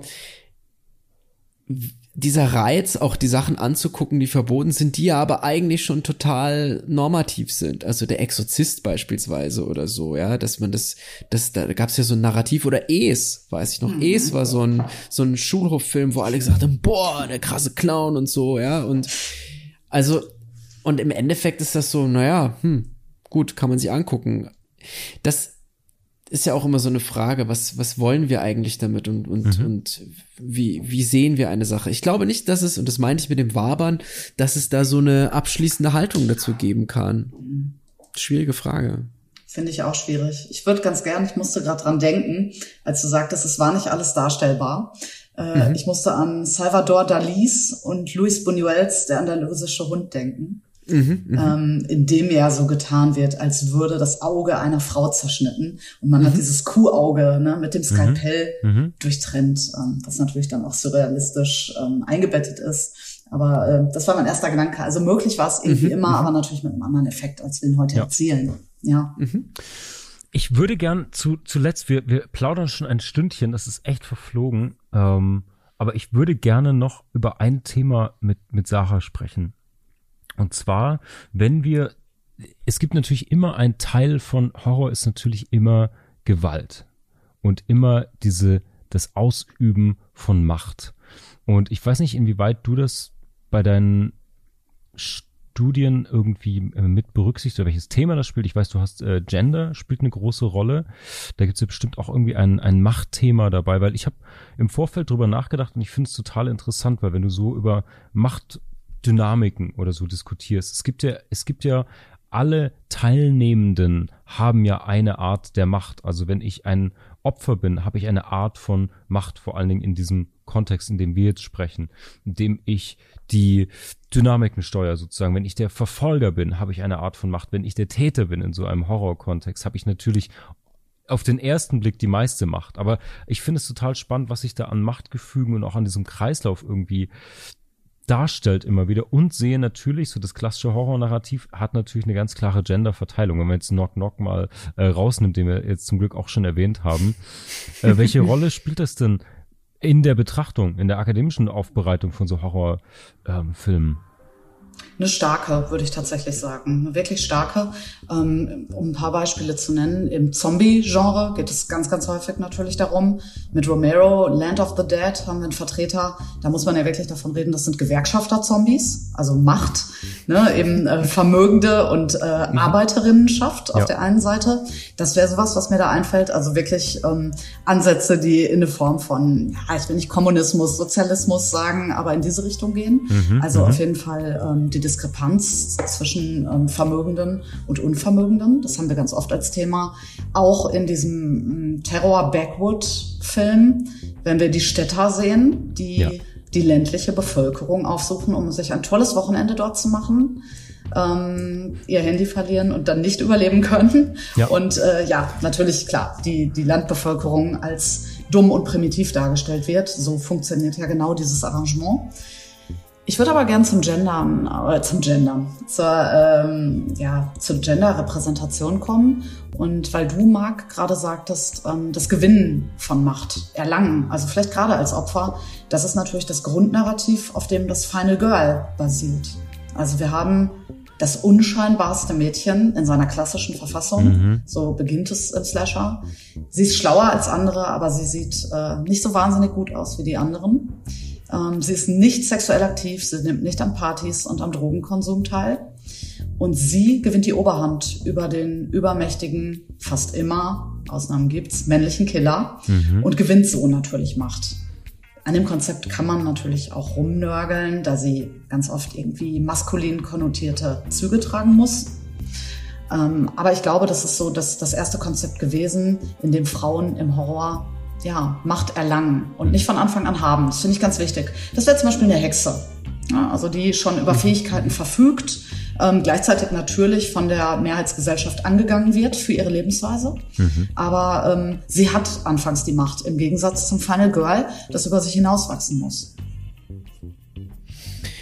Diese Konzeptionen sind total spannend. Also, was, woran ich gerade denken muss, muss, wobei ich sagen muss, da bin ich dann nicht mehr so streng dem Horror verpflichtet ist, aber wenn man über Macht sprechen will und über die Verteilung oder über das Erlangen und Erhalten und das eben auch in Kombination mit der, mit dem jeweiligen Geschlecht, da ist Tarantino doch eigentlich immer eine gute Adresse. Also ich dachte kurz an Django gerade, mhm. tatsächlich. Da geht's jetzt vielleicht weniger um Geschlecht, allerdings ist und das finde ich das Spannende daran, macht nicht etwas, das einfach nur gegeben wird. Also es gibt nicht einfach, wie jetzt in der, in der, also es ist nicht einfach Sklaverei, weil jemand die Macht über den Sklaven hat, von oben nach unten, sondern das ist wirklich Macht im, im Foucault'schen Sinne. Macht kommt von überall und geht überall hin und ist total dynamisch. Und da, das finde ich so spannend, weil Django ist ja in seiner Hauptfigur jemand, der erst dann sozusagen richtig agieren kann, als er durchschaut hat, wie das Lügensystem der Sklaverei funktioniert. Und dann schafft er es am Ende tatsächlich unbewaffnet, die Leute zu überreden, dass sie ihm ihre Waffen geben. Und äh, der kann die dann erschießen, zurückreiten und dann sozusagen diese, diese Rachegeschichte durchziehen. Aber er ist eigentlich jemand, der das System der, der, der Sklaverei durch, durchschaut hat. Und das funktioniert eben darüber, dass Macht gewonnen wird, indem man eben lügt. Da gibt's diese wunderbare Wendung die ganze Zeit, keep it funny. Immer wenn eine Situation am Hochkochen ist, sagen, sagen alle, keep it funny, hey, keep it funny. Also da wird irgendwie so ein Marker eingesetzt. Und das, ich kenne das bedingt auch aus dem Horrorfilm, dass eigentlich die Unterstellung immer ist, es gibt quasi Person A hat Macht über Person B. Und so ist das aber überhaupt nicht. Also Macht kommt von überall her und, und kann im Moment sich verändern und, und gestaltet werden, wenn man die Konzeption dahinter eben erkannt hat. Mhm. Jetzt wäre es richtig gut, wenn ich ein Horrorfilmbeispiel dazu hätte, aber das habe ich tatsächlich gerade nicht Vielleicht parat. kann Sarah damit dienen. Ja, ich überlege gerade, was da passend wäre. Ich glaube, ich habe da einen Punkt, aber ich versuche gerade mhm. das darauf passende Beispiel zu finden einfach. Also es, es wird verkehrt. Ähm, mhm. Man kann sie verlieren. Ich glaube, ich habe eher für den Verlust von Macht noch ein britisches mhm. Beispiel bei Eden Lake. Mhm mit den privilegierten, reichen, äh, es ist ein Paar, das in eine Problemgegend Großbritanniens fährt, mhm. sich dort einen schönen Tag am Strand machen will und dann von äh, problematischen Kapuzenpullover tragenden Kids ähm, wirklich aufs Äußerste getrieben und gejagt und zum Teil getötet mhm. wird. Also mhm. da findet die Machtverschiebung statt. Ist, mhm. ist nicht die Prämisse von The Purge, dass einmal im Jahr die Macht aufgehoben Super. wird. Das wäre vielleicht ein Beispiel. Ja. Super Beispiel. Dieser Tag, an dem alles Stimmt erlaubt ist, wenn ja. ihr das nicht, wenn ihr das nicht kennt. Äh, übrigens fantastisch zitiert auch in äh, einer Rick and Morty Episode, wo sie auf so einen Purge-Planeten kommen und das, das dort auch so ein bisschen verkehren. Also fantastisch. Ja, ja, sehr, sehr gut. okay, super. Toll. Cool. Leute, wir haben äh, klassischer Fugengoldweise eine Stunde sieben miteinander gesprochen. Ähm, wir dürfen die Fugis nicht zu überbelasten. Ich glaube, wir werden auch in Zukunft mal wieder an gruselige Horror-Gewaltszenen äh, kommen. Äh, wenn wir dürfen, Sarah, würden wir dich gerne wieder dazu befragen. Es war ganz toll, dass du da bist. Ähm, ich fand's sehr schön. Danke. Es ist fantastisch, es ist verflogen. Sehr ich glaube, gerne. den Fugis wird's endlich Ja, Ja, finde ich auch. Es ging so ähm, schnell jetzt. Absolut. Ich dachte, wir haben eigentlich erst angefangen. Ja. Ich auch zwischen. Sarah, du hast ja eigentlich so viel noch zu erzählen, mhm. bestimmt auch. Also. Es ist ein Riesenbereich, aber ja. es muss ja auch konsumierbar bleiben, alles, ne? Der ist super. aber blöd ist, wir haben mit dem Jallo aufgemacht und haben gar nichts mehr gesagt. Ist das ein Problem, Marc? Ich würde sagen, da gucken wir jetzt noch kurz rein, Marc, ja. Absolut, also, wir dürfen, wir dürfen. Ja. Wir, ich hätte mir natürlich gewünscht, dass du den Fugis, die jetzt irgendwie horrorhungrig zurückbleiben, was empfehlen kannst. Äh, so ein paar, vielleicht nach, ähm, vielleicht mhm. so nach, nach Chili schärfen. Vielleicht haben wir so mild, mittel, scharf und extra spicy oder sowas. Vielleicht hast du ein paar Empfehlungen für uns, weil ich will mich natürlich heute Nacht auch noch gruseln. Okay. Hättest du denn was äh, Aktuelles gerne oder darf sich da auch ein Klassiker rein verirren? Ich würde mir wünschen, dass es aus deiner, aus deiner Sammlung ist, die Sachen, die du gut findest. Also wenn du Klassiker gut findest, gerne auch Klassiker. Okay, ich mach das gleich ganz schnell. Jetzt überlege ich aber mal eben. Wofür ich alles mich gut. Alles gut. Du darfst gerne überlegen, ich kann dir den Fugis schon mal sagen, dass ähm, ihr natürlich, wenn ihr Fragen habt zu dem Thema oder mehr wissen wollt, ähm, ihr findet Infos zu Sarahs Arbeit in den Shownotes, die Filme, über die wir gesprochen haben, zumindest die, die ich in Kürze mit meiner Sauklaue hier mitnotieren konnte, ähm, gesammelt habe, die findet ihr auch in den Shownotes. Und ansonsten schreibt uns E-Mails und DMs und dann äh, können wir uns gemeinsam gruseln oder Antworten finden. Ja. Sehr schön. Und, und Marc, ich denke, wir beide sollten am Ende so äh, mal noch so äh, hier zweite Liga oder dritte Liga sollten wir auch noch eine Empfehlung aussprechen. Ich, also ich habe nämlich in der genau, ich habe so eine ja. richtig scheußlich schlechte Empfehlung. Äh, ich weiß nicht, ich glaube, ich habe die letzte Folge schon okay. gegeben, aber ich kann diesmal explizit sagen, was es war, weil ich mich sehr lange nullto gegruselt habe. Tatsächlich nicht. Jetzt ohne ohne zu prahlen, sondern ich habe lange Horrorfilme so als Unterhaltung konsumiert. Und ich habe diese äh, Empathie nicht gehabt, dass es mir wirklich kalt in den Rücken runterläuft oder wie Sarah gesagt hat, dass mich das beschäftigt über Tage. Und äh, ja, ein Film hat mich dann gebrochen. Oh, wow, okay. Ja. Die Spannung müssen wir jetzt halten, aber jetzt, Sarah, ja. wenn du soweit wärst. Sehr gespannt. Wir sind, wir sind sehr ohr, ja. Also meine ein Chili-Empfehlung ist mhm. His House auf Netflix mhm. zu sehen. Okay. Thematisiert Flucht und Migration aus dem Sudan und ah, überrascht okay. mit, äh, mit nicht absehbaren Ereignissen. Deshalb wow, meine okay. Empfehlung. ähm, meine zwei Chili, zwei Sterne, Schärfegrad, ja, Härte, ja. Härtegrad, sollen wir Härtegrad sagen? Empfehlung ja. wäre tatsächlich die Halloween-Reihe. Immer mhm. wieder, der Oktober steht vor der Tür. Ja. Ähm, mhm, mhm. mit sämtlichen ah, Remakes schön. und Reboots und wir bekommen ja jetzt auch Halloween Kills geliefert nächsten Monat. Die ganz wichtige Frage, Sarah, würdest du sie chronologisch nach Veröffentlichung schauen oder die Prequels, Sequels sozusagen sortieren? Spannend. Ich würde chronologisch nach Veröffentlichung schauen. Gut. Einfach auch, um mhm. mit Carpenter anzufangen. Mhm. Dann andere Regisseure. Teil 3 ist okay. nochmal eine ganz eigene Geschichte. Ähm, ja. Und Rob Zombie dann natürlich auch noch, bevor wir jetzt zu ähm, ja. Gordon Green kommen. Ja. Genau. Ja. Danke, wir brauchen immer die Verzehrempfehlung auch sozusagen, weißt du, sonst äh, das gehört dazu. Das ist gut, genau, ja, in dieser Dosis ja. und äh, Reihenfolge, ist wie ein Menü. Und meine ähm, drei Chili-Empfehlung wäre tatsächlich The Neon Demon. Ähm, Habe ich oh, noch nicht gesehen. Für Kenn den man, äh, der leichter startet, am Ende an Härte gewinnt und ein bisschen Nerven braucht. Deshalb auch die drei Chilis. Okay. Künstlerisch sehr avanciert, ein okay. Film von Refen. Okay. Ähm, mit einer wunderbaren Optik, die einfach ästhetisch schon so reizvoll ist bei den Darstellungen des Schönen und des Hässlichen. Mega, dank dir. Allein der Name, also allein die, die, die Klangmalerei dieses Namens, Neon Demon, mega geil. Mhm. Okay, werde ich mir einen Wahnsinns-Soundtrack. Cool. Dank dir. Okay, Hirat, wo hast du die Büchse voll? Puh, also ich werde, ich muss zwei Sachen, ich muss einfach zwei, ich kann nicht anders, weil mein Einstieg, der eine mein Einstieg tatsächlich war und das der erste Film war, der mich so richtig gegruselt hat, den, das, äh, das Original The Shutter, das thailändische Original, mhm. hat mir sehr gut gefallen, weil das im Prinzip eine Liebesgeschichte ist. Es ist aber ein Horrorfilm. Mhm. Und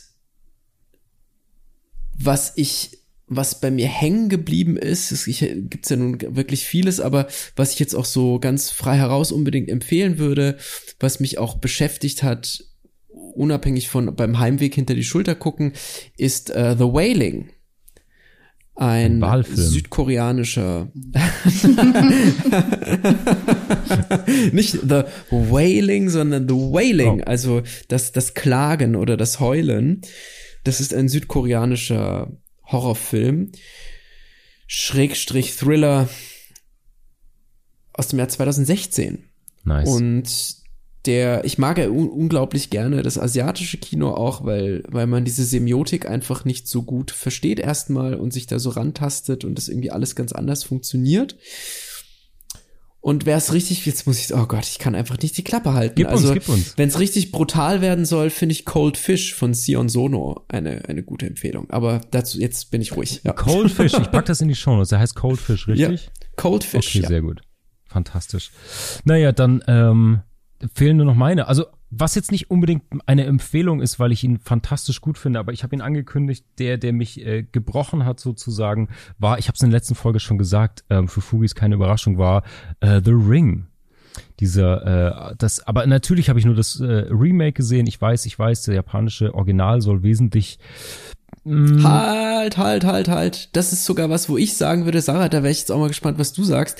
Ich würde sagen, das ist eins der aller, aller wenigen wirklich doch gelungenen Remakes und zwar der okay. erste Teil. Also das ja, ja, The ja, Ring, was wir jetzt mit Naomi Watts in der Hauptrolle Genau. kennen. Das ist im, im Vergleich zu dem, ah, was heißt im Vergleich, ist ja immer auch ein bisschen blöd, ne? Aber Ich hab's original das nicht ist sogar ein gesehen. Remake, wo ich sagen würde, das ist ganz gut. Okay. Oder das ist mich gut. Das ist gut. The ja. Grudge beispielsweise, da ist die Diskrepanz ganz, ganz schlimm. Ja. Mhm. Okay, gut. Aber lasst mich das kurz ausführen, weil The Ring, was, keine Ahnung, war vielleicht auch einfach meine Tagesform. Ähm, die ganze Prämisse, was ich an dem Film, was mich mitgenommen hat, das fand ich gut, weil für mich war immer der, das ist aber ganz subjektiv, ich weiß nicht, wie es euch geht, für mich war bei diesem Film immer dann vorbei, als die Erklärung kam. Also es gibt ja immer die Coming-of-Age-Story der Antagonisten, ähm, keine Ahnung, äh, dies passiert, das passiert, in Säure gefallen, in sonst was, irgendwas, Trauma. irgendwas ist immer, ne? Und dann werd ich zum Mörder da. Ähm, Und genau, und das war immer der Moment, wo es, wo es irgendwie trotz Horror auf so eine rationale Ebene kam, immer dieses Making of, ja, deswegen ist er böse, wie auch immer.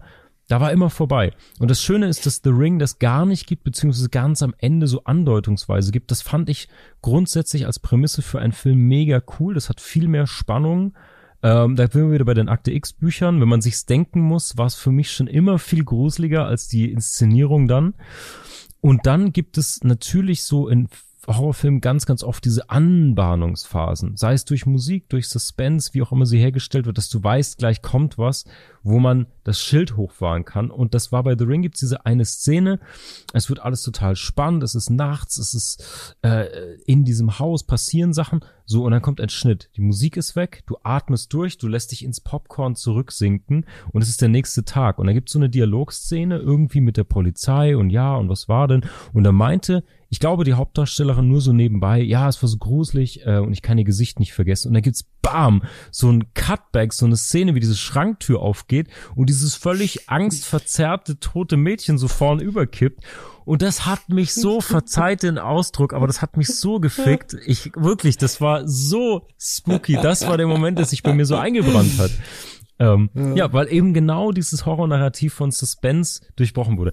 Egal, aber das war nur der Schocker der, der Vollständigkeit halber. Meine beiden Empfehlungen sind einer, der so ein bisschen, so ein bisschen quirky ist, den würde ich ehrlicherweise jetzt nicht unbedingt Horror nennen, der ist aber so gelistet, ist Velvet Buzzsaw, äh, ist ein, ein äh, Netflix-Film, äh, der sich um gruselige Kunst dreht. Und das war das, was mich, äh, was mich bekommen hat. Es geht um Saturn frisst seine Kinder. Nee, nee, ja, das, nee, nee, das wäre explizit gruselig, sondern es geht um sozusagen haunted Artworks, die die Menschen, die sich mit ihnen umgeben, äh, beeinflussen, sage ich mal. Und ist mit Jake Ein bisschen Gyllenhaal. Dorian Gray. Ja, genau, genau, so ein bisschen äh, Dorian Gray als Horror sozusagen.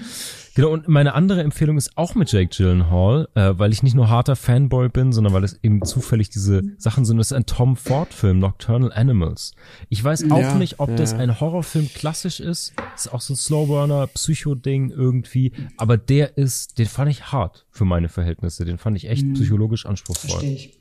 Und Ja, ist ästhetisch ein Hybrid. mega gut. Ja. Das sind meine Two Cents. Boah, ey, wir müssen uns eigentlich einfach mal treffen und nur das machen. Nur ne? Gucken. So mit, mit drei Flaschen Wein oder Mega, so. unbedingt, unbedingt. Genau. Ich bringe die Pampers mit für mich und ihr bringt den Wein. Sau gut. Wir sitzen dann, Sarah, wir sitzen dann so im, im äh, Schneidersitz dann vor dir Ja, und äh, du musst dann sagen, guck diesen Film an und Ja. dann gucken wir das und dann sprechen wir drüber. da sag ich, es hat eine gesellschaftliche Bedeutung. Es Ja, hat genau. eine gesellschaftliche Bedeutung. Es steht für nationales Trauma nach Vietnam. Sehr, sehr gut. Genau. Fantastisch. Ja, auf, auf diese, auf diese etwas leichtere Note finde ich, äh, das ist sehr, sehr abgerundet. Leute, lasst uns den Sack zumachen für heute. Sarah, danke, danke, dass du da warst, uns das Danke euch, auf war positive sehr schön Art das euch. Früchten gelehrt hast. Das fand ich gut.